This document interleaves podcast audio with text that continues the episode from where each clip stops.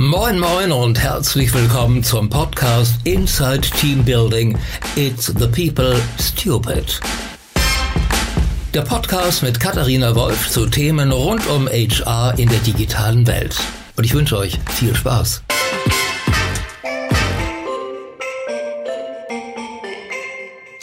Hallo und herzlich willkommen zu einer neuen Folge von Inside Team Building. Ich äh, sitze in Hamburg mit dem Mann, den wir letzte Woche im Podcast mit Jan Bechler schon angeteased haben, mit Volkert Behrens. Lieber Volkert, vielen, vielen Dank, dass du dir die Zeit nimmst und bei mir bist.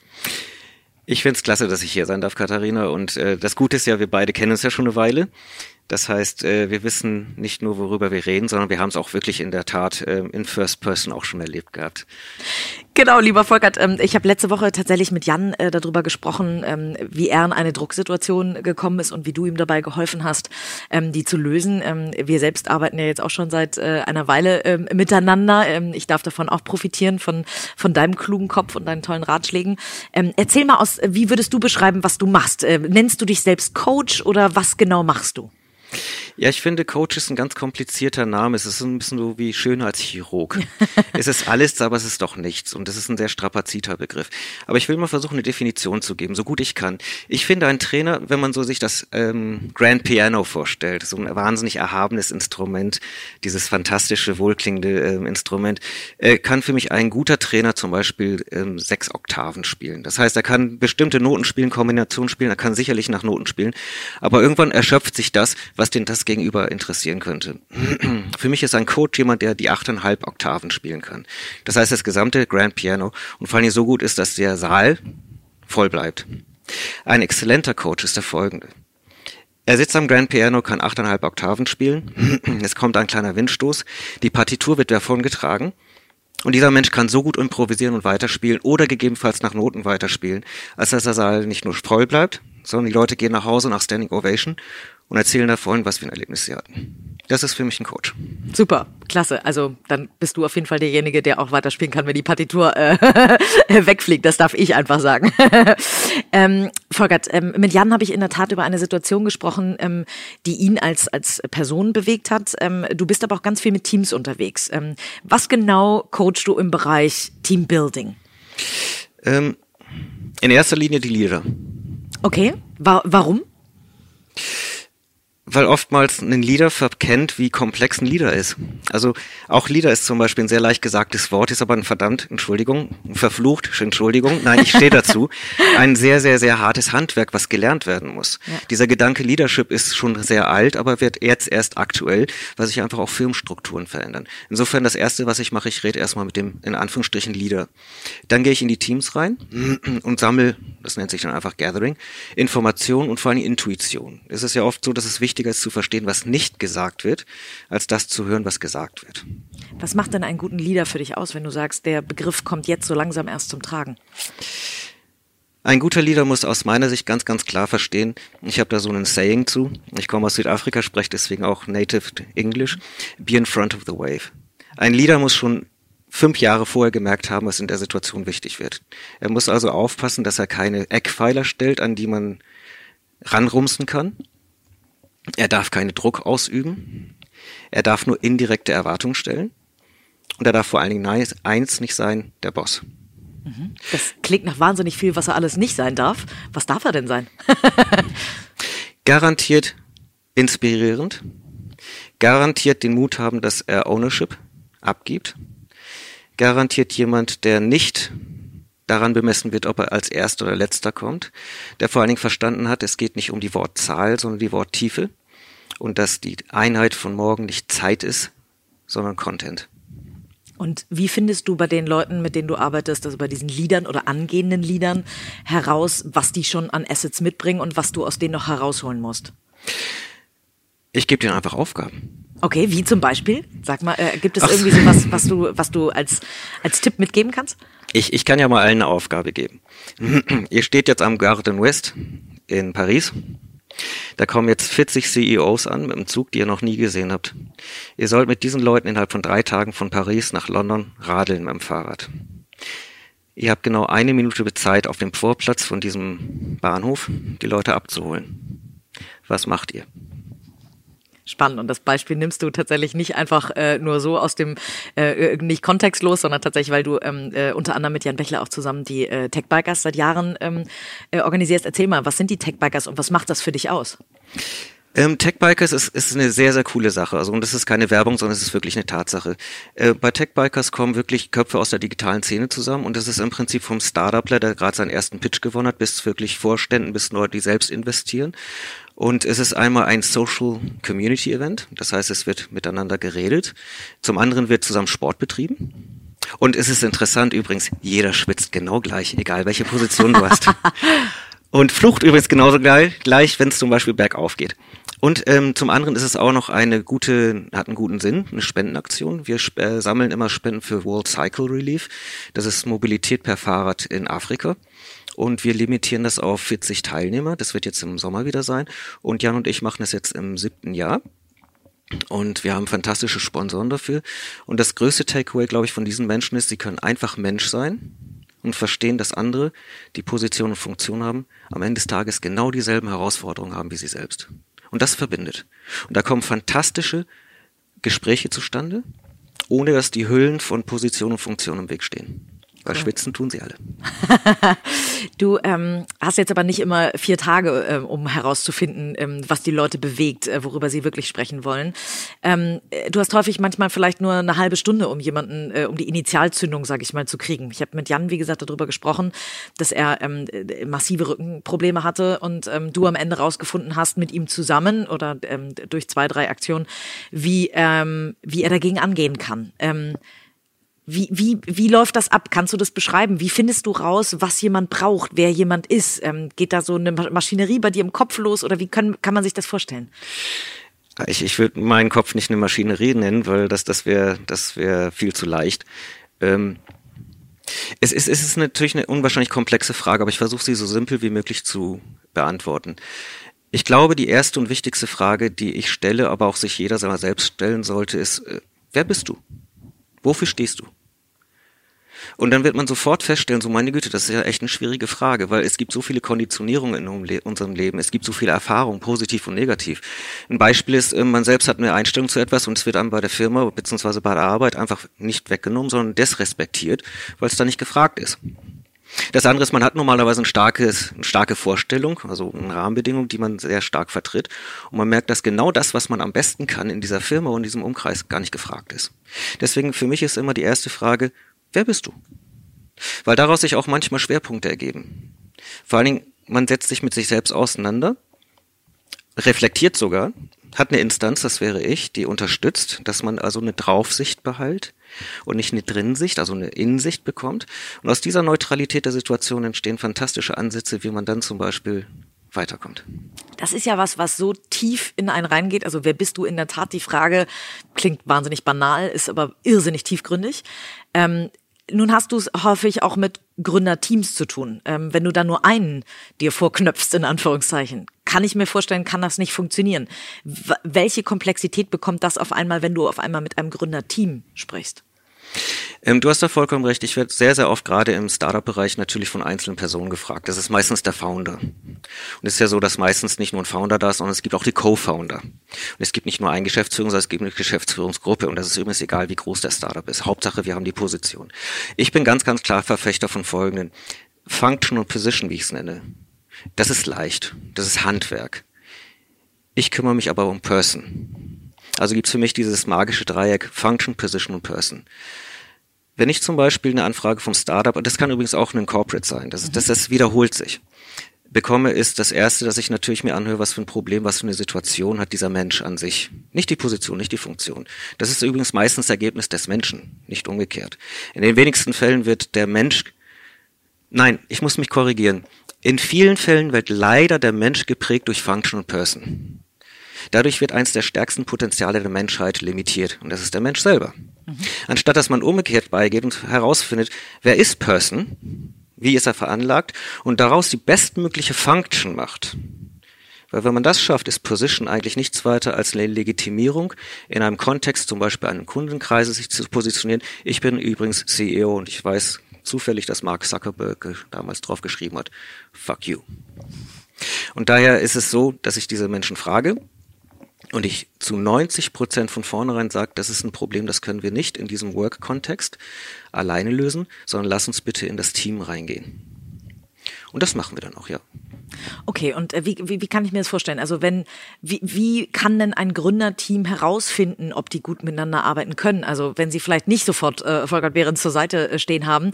Ähm, diese Frage nach, äh, wer, wer bin ich, ähm, kann ich mir vielleicht selber beantworten oder eben auch nicht. Aber ähm, ich kann das meine, meine Mitgründer fragen. Aber was mache ich denn mit diesen Informationen? Was ist denn ein gutes Team? Wie interagieren die gut? Wie passen die gut zusammen?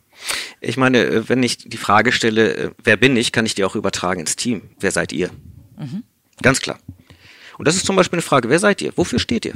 Was ist, was ist nicht das USP im Businessbereich, sondern warum sollen die Leute zu euch arbeiten kommen? Warum?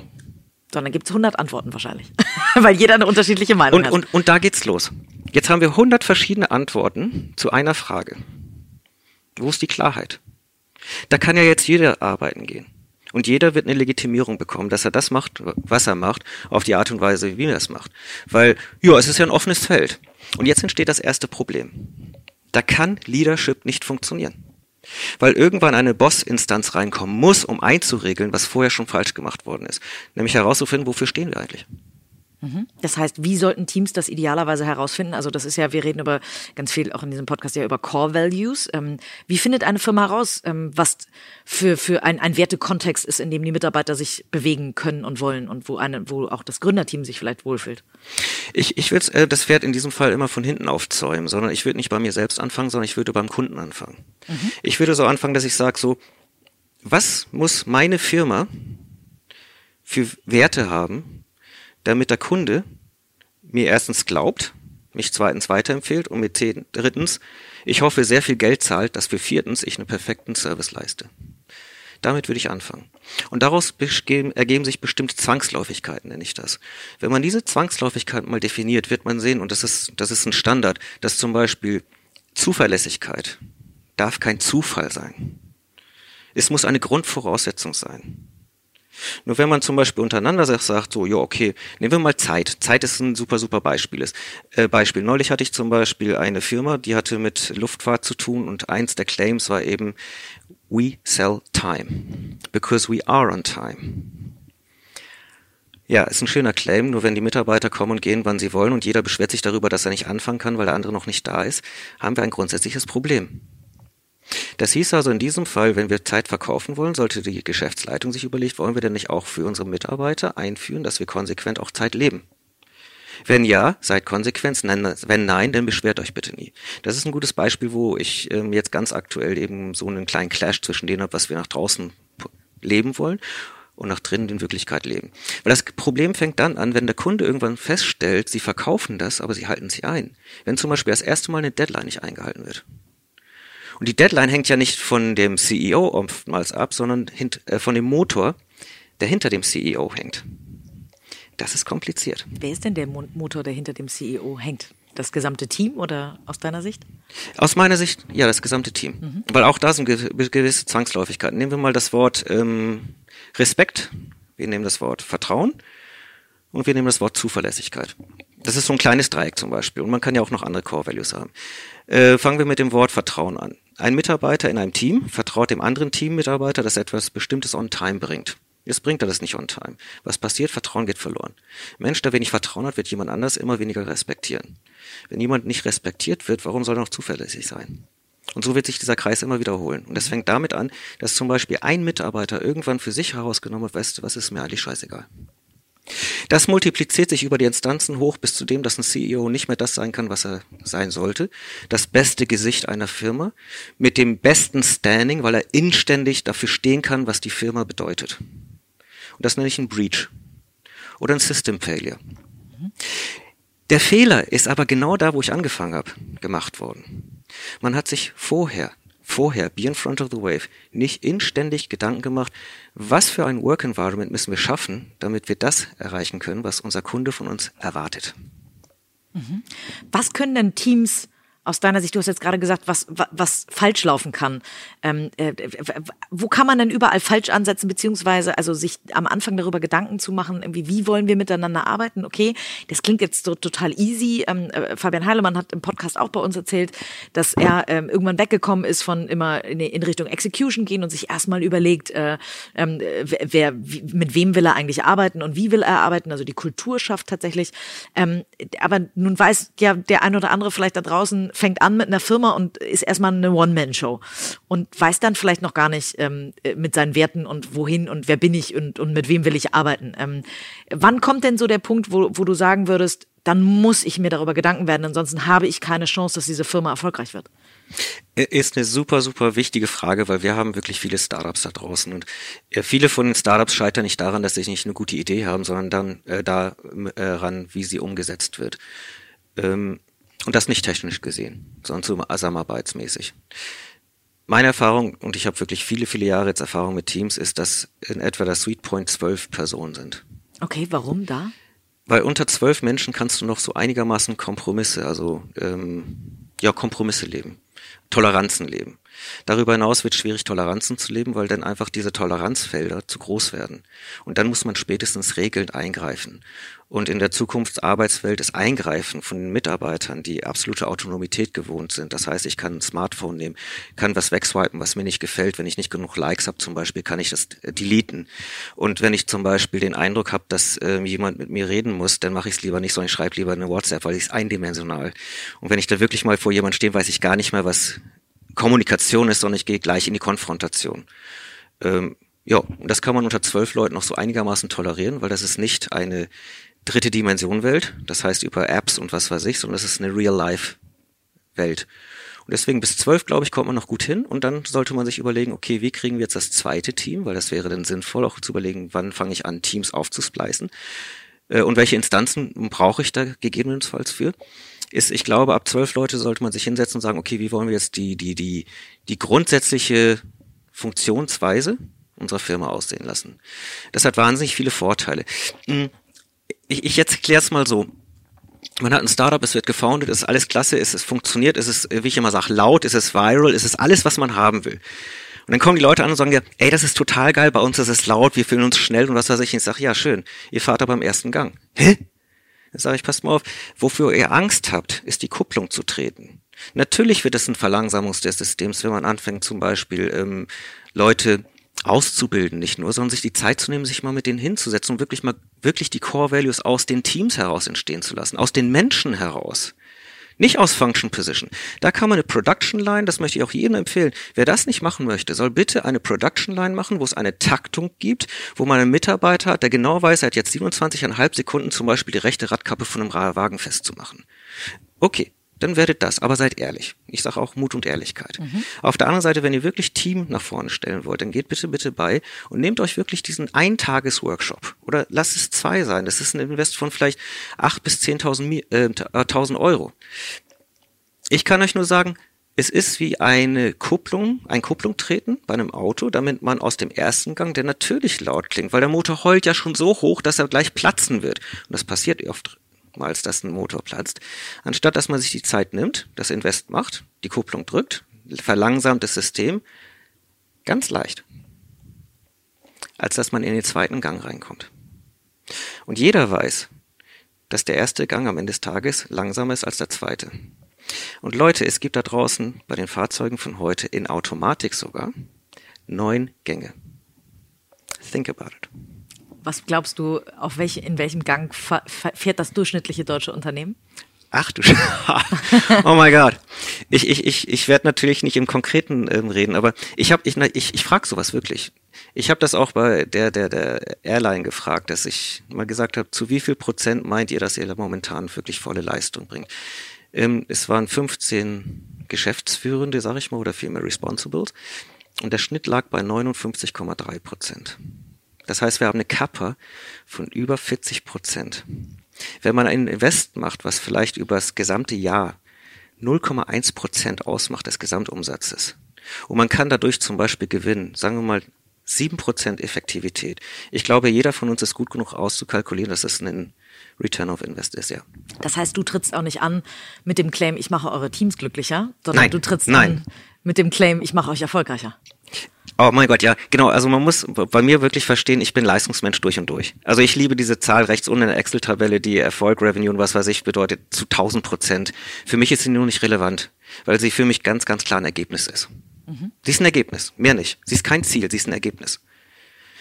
Und ähm, Wie komme ich denn zu dem Ergebnis? Das ist jetzt wahrscheinlich die Frage, die sich da draußen jetzt in, diesem, in dieser Sekunde alle stellen.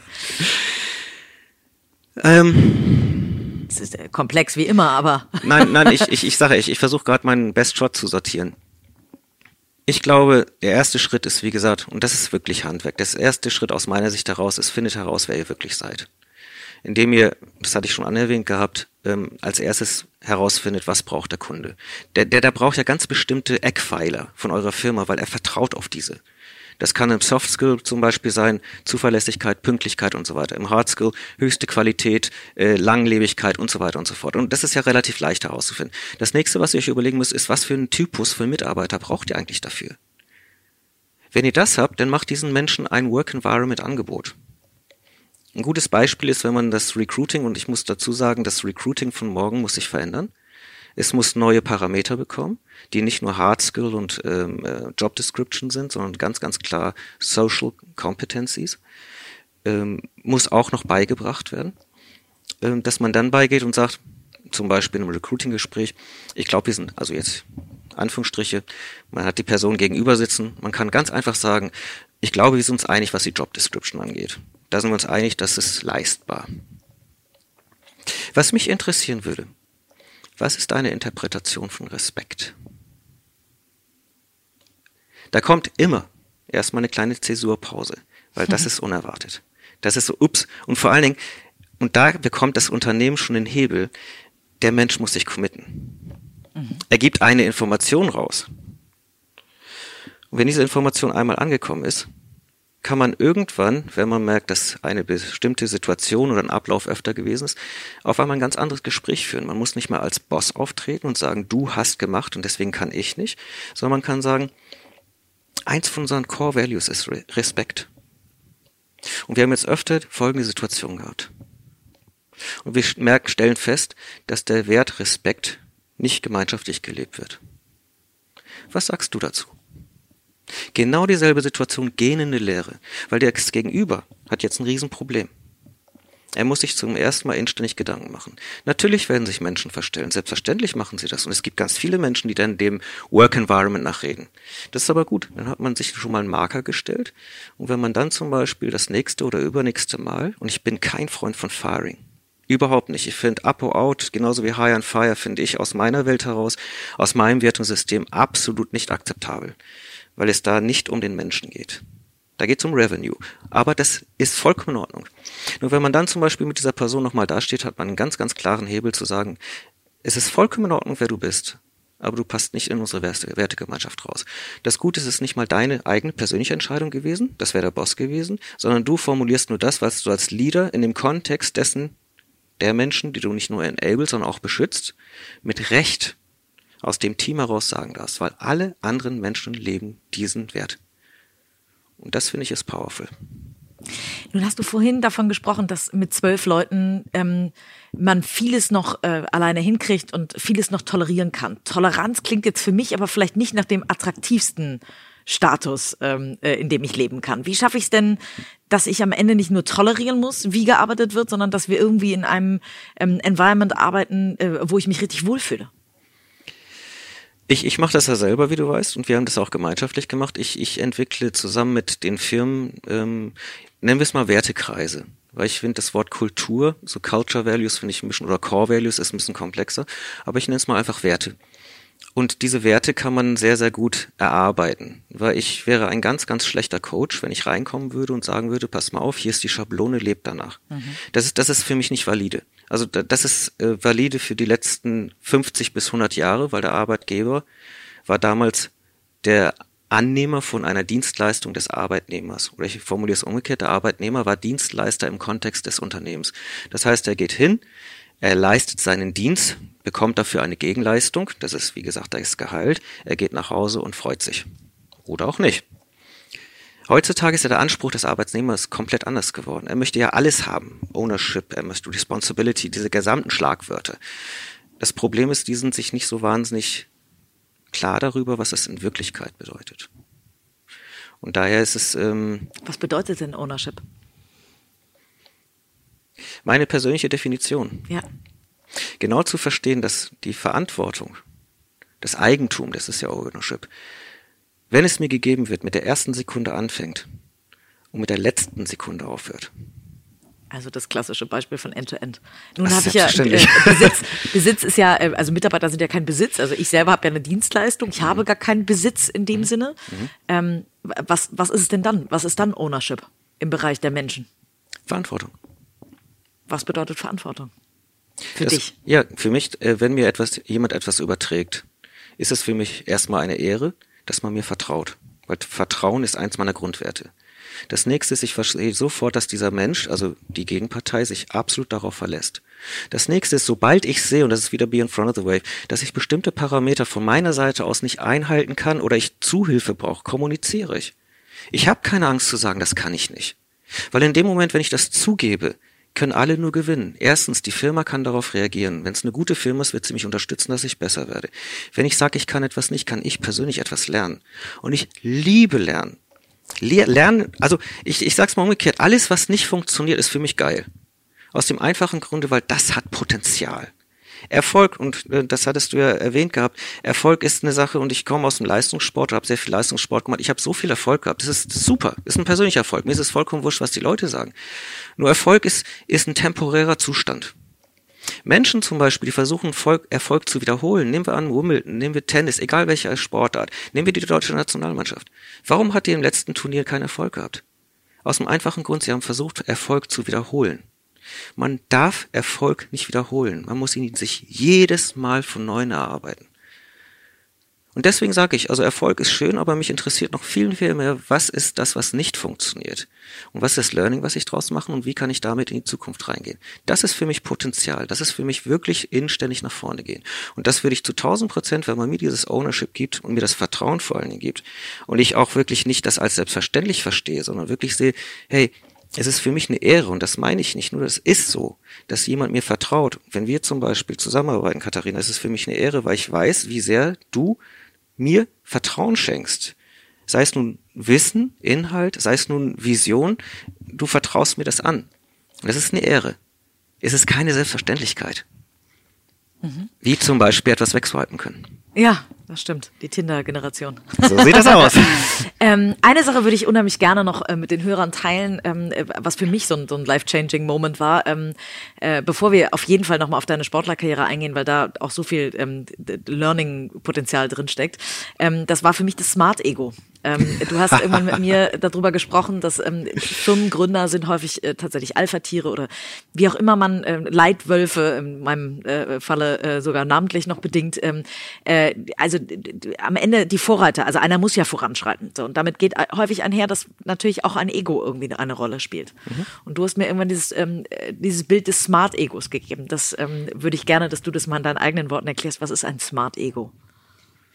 Ähm, ja, es ist richtig. Ähm, wenn man, wenn man eine leitende Person sein möchte, muss man ein Ego haben. Ganz, ganz klar. Also ein Mensch, der nicht ein Ego hat, wird sich davor nicht hinstellen, weil ein Leader zu sein ist, ist harte Arbeit. Und man kriegt seltenst Dank, wie du selber weißt. Mhm. Also muss man wahnsinnig hohes Eigenego haben. Man muss sich oftmals selbst motivieren, weil man lebt von dem nicht, was andere einem zuwerfen als Anerkennung, sondern von dem, was man sich jeden Morgen wieder ähm, ausdenkt teilweise, um doch wieder in den Tag zu gehen. Wie befriedigt man Ego, indem man zum Beispiel etwas macht und eine direkte Reaktion darauf bekommt? Und dann sagt man, ey, das ich, Ego, Ego, ich, yeah, ich, ich. Das Problem ist nur, dass dieses Ich erzeugend oftmals zu Kosten und zu Lasten von dem Environment, von der Allgemeinschaft ist. Das heißt also, man, man ähm, nutzt etwas aus, man, man, man scheißt jemanden zusammen, man, man lässt sich einfach dieses Gefühl aufkommen, so ich bin's. Das ist Ego. Weil sonst ist es nicht Ego, sondern es ist einfach ja, belanglos. Und diese Menschen mögen Belanglosigkeit nicht. Also sorgt man dafür, dass es dem Ego gut gibt. Nochmal, ein persönliches Ego ist meistens zum Ungunsten der Gemeinschaft. Ein Smart Ego aus meiner Sicht heraus. Überlegt doch mal, wenn ihr euch mal euer Ego beiseite packt, euch mal wirklich eingliedert in das, was ihr erreichen wollt, inständig zusammenarbeitet, nicht gegeneinander, nicht übereinander, zusammenarbeitet und dann Erfolg habt. Ihr wisst jetzt schon, wenn ihr zum Beispiel fünf Mitarbeiter hättet, habt ihr dann Eigenerfolg mal fünf schon mal gehabt. Also eine wesentlich höhere Checks haben. Und dann nehmt ihr das Gefühl mal für euer Ego. Das ist Smart Ego. Mhm. Cool. Ähm, Volli, du hast, ähm, äh, oder dein Spitzname ist Volli, das müssen wir äh, einmal aufklären. Immer noch. Ähm, äh, genau, äh, Volli, du hast ähm, äh, tatsächlich sehr, sehr, sehr, sehr, sehr erfolgreich äh, Sport gemacht. Du hast, bist ähm, in deiner Altersklasse äh, Welt- und Europameister im äh, Ironman. Ähm, und ähm, äh, jeder, der dich äh, sieht, äh, sieht sofort, äh, das hat äh, körperlich auch seine Spuren hinterlassen, und zwar im positiven Sinne, im Sinne von, dass du extrem durchtrainiert bist. Jedes Mal, wenn ich dich sehe, kriege ich ein schlechtes Gewissen. äh, ähm, wie kam es dazu? Bist du äh, tatsächlich vom, vom Kopf her einfach so ein starker Leistungsmensch oder wie, wie, wie, wie kommt man da rein, dass man irgendwann ein, einen solchen, eine so, solche Obsession, die man wahrscheinlich sogar fast ein bisschen braucht, ähm, entwickelt, dass man, dass man Weltmeister in seiner Altersklasse im Ironman wird, was der härteste Wettbewerb ist. Also vielleicht erzählst du auch nochmal, was ein Ironman ist, aber wie, wie bist du dazu gekommen? Ich, ich fange mal von hinten an. Ähm ich muss aber auch dazu, dazu sagen, Katharina, dass alles, was ich im Sport mache, wirklich eine absolut persönliche Sache ist. Ich habe Sport in dem Leistungsbereich nie gemacht, um draußen anzugeben. Also ähm, ich, ich weiß, dass wenn ich irgendwo bin, müssen andere Leute mir äh, den anderen sagen, was ich sportlich geleistet habe. Es ist für mich immer, das gehört übrigens auch zu Smart Ego, ich bin Leistungsmensch durch und durch. Ich bin ein Alpha-Tier. Ich bin all diese Bad Assets, die bin ich. Mhm. Und das weiß ich. Ich habe mich mal gefragt, wer bin ich? Und ich stehe dazu. Aber ich darf das nie in dem Kontext meiner Arbeit einbringen, weil ich dort mich ausschließlich um die Aufgaben, Fragestellungen anderer Menschen tue und ich immer das Medium bleiben muss. Das ist meine größte Herausforderung. Oftmals ist der Volli komplett anderer Meinung als der Coach Volli. Mhm ist interessant, ist geil, macht Spaß. Dann gehe ich nach Hause und überlege, was denn da passiert. Nein, und zwar ähm, ist es mir ganz wichtig, dass man draußen versteht, ich brauche diesen Sporttunnel, Leistungstunnel, damit ich stattfinden kann. Da darf ich mit Recht das Arschloch sein, was den anderen platt macht und unbedingt der Beste sein möchte. Und es wird auch noch dokumentiert in einer Zeit, in einem Titel. Ey, ich habe doch auch ein Ego. Natürlich fühlt sich das gut an. Aber für mich. Mhm. Alles andere ist einfach das Ergebnis und das, was ich vorher richtig gemacht habe. Und da glaube ich immer noch dran. Und das funktioniert übrigens auch.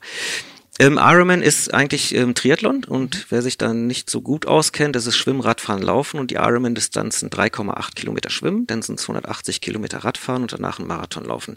Von Distanzen, wir sind hier in Hamburg, man schwimmt im Prinzip einmal die Alster durch, schwingt sich aufs Fahrrad, fährt von hier aus nach Bremen, glaube ich, hin und radelt wieder zurück, um dann hier in Hamburg nochmal den Marathon zu rennen. Das ist Ironman.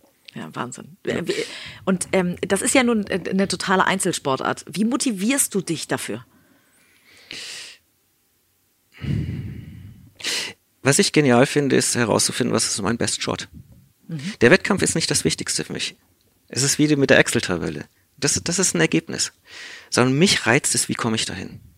Was sind die Sachen, die ich richtig machen muss? Was muss ich über mich selbst erfahren?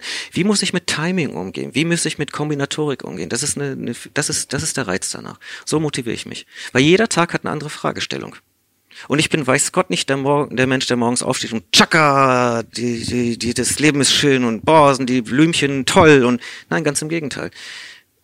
Ich lese grundsätzlich ab 18 Uhr keine Mails. Okay. Grundsätzlich. Warum? Aus dem einfachen Grund, ich habe es schon gehabt, das kennt jeder von euch, der noch zuhört. Wenn man um 21 Uhr die falsche Mail liest, schläft man nachts nicht. Ey, mal ehrlich, wer ein echter Leader ist, hat einen Sockenschuss. Ihr könnt doch nicht eure Off-Time, eure Recovery-Time trashen, nur weil ihr euer Handwerk nicht verstanden habt. Recovery-Time ist für euch die wichtigste Zeit da draußen. Weil erst dann könnt ihr euch inständigst erholen von dem, was ihr tagsüber leisten wollt. Also schützt das bitte. Und wenn ihr einen Kundenstamm habt, weil alle sagen, ja, aber der Kunde, hey, kommuniziert es. Und ich bin mir ganz sicher, wenn man zum Kunden geht und sagt, sind wir uns einig, können wir das Angebot, dürfen wir darüber reden, dass wir zum Beispiel uns darauf einigen, 18 Uhr zum Beispiel, außer es ist Worst Case, dann springen wir eh ein, weil man kann sich auf uns verlassen und man kann uns vertrauen. 18 Uhr, Mailabschluss, und dafür machen wir Folgendes. Und das mache ich wirklich. Ich stehe eine halbe Stunde immer früher auf, als ich müsste. Hol mir meinen Kaffee, setze mich an meinen Schreibtisch und arbeite dann diese Sachen ab. dann bin ich schon vor der Welle, weil ich habe nichts, was ich mitgetragen habe und ich kann es früh morgens sofort mit der Crispheit des Tages ableisten. Mhm. Und so gehe ich den Tag ein. Und das mache ich im Ironman genauso. Und das macht Spaß, ja. Aber es muss nicht jedermanns Sache sein. Vollkommen in Ordnung. Aber ich weiß, dass ich so funktioniere, ja. Cool. Ähm, Recovery Time ist ein ähm, äh, gutes Stichwort für mich, ähm, um eine Zeit in deinem Leben anzusprechen, die auch sehr schwer für dich war, die dich auf der anderen Seite sehr auch positiv geprägt hat. Und zwar ähm, hattest du einen schweren Unfall, ähm, der eigentlich deine nicht nur deine Sportkarriere ähm, äh, laut der Ärzte äh, beendet hätte, ähm, sondern noch viel mehr. Ähm, erzähl mal, was ist da passiert und wie bist du da rausgekommen? Ich bin, äh, das war 2008. Ich habe lange in Spanien gelebt, ähm, Lanzarote ja, ist schön da. Ja, es ist viel Sonne. ja, es gibt Strand, ist eine geile Insel. Und da habe ich viel Sport gemacht neben dem Coaching und äh, war auf dem Fahrrad gesessen auf dem Samstag und äh, habe dann so, wie man es macht, ähm, hört genau hin, was ich nicht sage, habe einfach mal meiner Partnerin, meiner damaligen Frau einen Kuss gegeben, die Trivialität des Alltages, habe ich aufs Fahrrad gesetzt, habe die Leute getroffen, die ich kenne und äh, das nächste, was ich weiß, dass mich irgendetwas getroffen hat. Und äh, ich weiß bis heute noch, es war etwas, ein Gefühl, dass ähm, es war mächtig. Und ich wusste sofort, irgendwas ist nicht in Ordnung. Und was passiert war, ist, dass ein Fahrzeug, ein Auto von hinten mit etwa 100 Stundenkilometer mich gerammt hatte und mich abgeräumt hat. Gott sei Dank mit so viel Geschwindigkeit, weil ich dadurch über die A-Säule des Fahrzeugs rübergeschossen wurde und hinten auf die Straße geklatscht bin. Die Geschwindigkeit wissen wir, war ein Freund von mir. Das Auto hinter dem Auto war, was mich überfahren hat. Und der Freund wäre auch noch fast über mich rübergefahren, weil ich genau vor sein Auto hingeklatscht bin. Ähm, dabei habe ich mir unter anderem vier meiner Rückenwirbel gebrochen. Ich hatte so Multitrauma.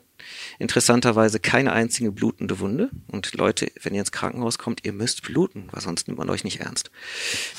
Ähm, Moral der Geschichte war, dass als die ganzen Untersuchungen durch waren, war die ähm, Prognose, die Konditionierung, dass ich nie wieder laufen würde, ja. Ich lag also im Krankenhaus und äh, man hat mir meine Selbstverständlichkeit der Mobilität, mein stärkstes Werkzeug neben meinem Gehirn, meinen Körper einfach so genommen. Und Schicksal ist, ich sage immer, es ist der gebetene Gast, der eigentlich sehr ungebeten ist. Er platzt in deine Lebensparty rein, fragt nicht mal und räumt mal richtig auf. Das ist, das ist eine, eine Dimension, die sehr schnell schwer vorstellbar ist. Sie ist auch schwer zu erklären. Es ist, es ist übermächtig. Äh, ich nenne es immer mein Personal Ground Zero.